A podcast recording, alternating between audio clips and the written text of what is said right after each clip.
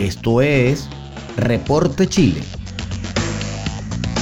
Por Noticias Digital 58, periodismo web de verdad.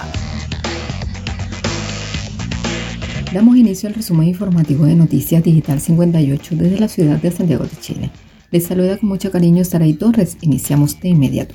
Casos activos superaron los 12.000 y tasa de incidencia llegó a 64,1%.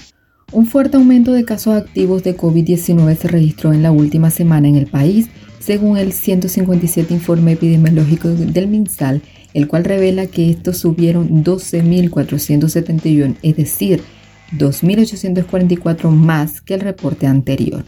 La región metropolitana es la que más ha subido en los últimos siete días. Pasó de 5.497 a 7.025 casos activos. Las comunas con más contagiantes se dispararon de 15 a 45 en la última semana. De ellas, Maipú lidera el listado con 521. Y permaneciendo en el tema de salud, Chile registra 2.205 contagios nuevos de COVID-19. Es la cifra más alta esta última semana. El Ministerio de Salud entregó durante la mañana de este jueves un nuevo balance de COVID-19. En su informe se confirmaron 2.205 nuevos casos, sumando 1.688.454 desde el inicio de la pandemia. La cifra de esta jornada es la más alta en esta última semana. El pasado 22 de octubre se registraron 2.086, mientras que el 23 de octubre se reportaron 2.056 contagios en 24 horas. De los nuevos casos, 1.437 corresponden a personas que desarrollaron síntomas y 476 son asintomáticos. En tanto, 10.800 pacientes están en etapa activa del virus, es decir, en el periodo contagiante de la enfermedad. El Departamento de Estadísticas e Información de Salud, DEIS, confirmó la muerte de 22 pacientes, por lo que la cifra de fallecidos aumentó a 37.719. Por otro lado, se informó que hay 437 pacientes internados en unidad de cuidados intensivos del país, de los cuales 346 están conectadas a ventilación mecánica invasiva.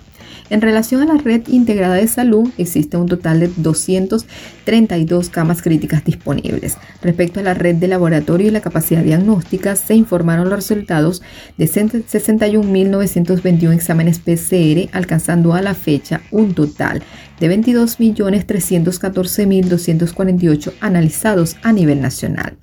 En cuanto a la positividad para las últimas 24 horas a nivel país, es del 2,95% y en la región metropolitana es del 4%. Avanzamos en las informaciones en nuestro portal web digital58.com.be. Diputados aprueban derecho a desconexión digital o chao jefe.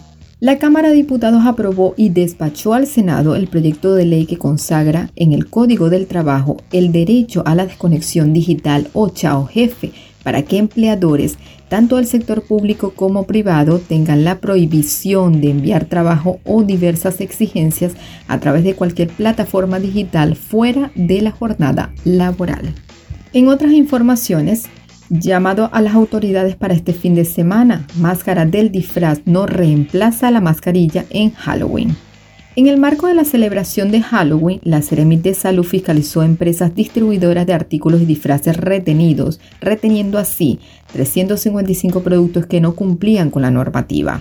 Autoridades recordaron que la máscara del disfraz no reemplaza la mascarilla como medida sanitaria de prevención. Asimismo, recomendaron comprar en lugares establecidos y fijarse que el maquillaje cuente con la resolución y registro del Instituto de Salud Pública ISP.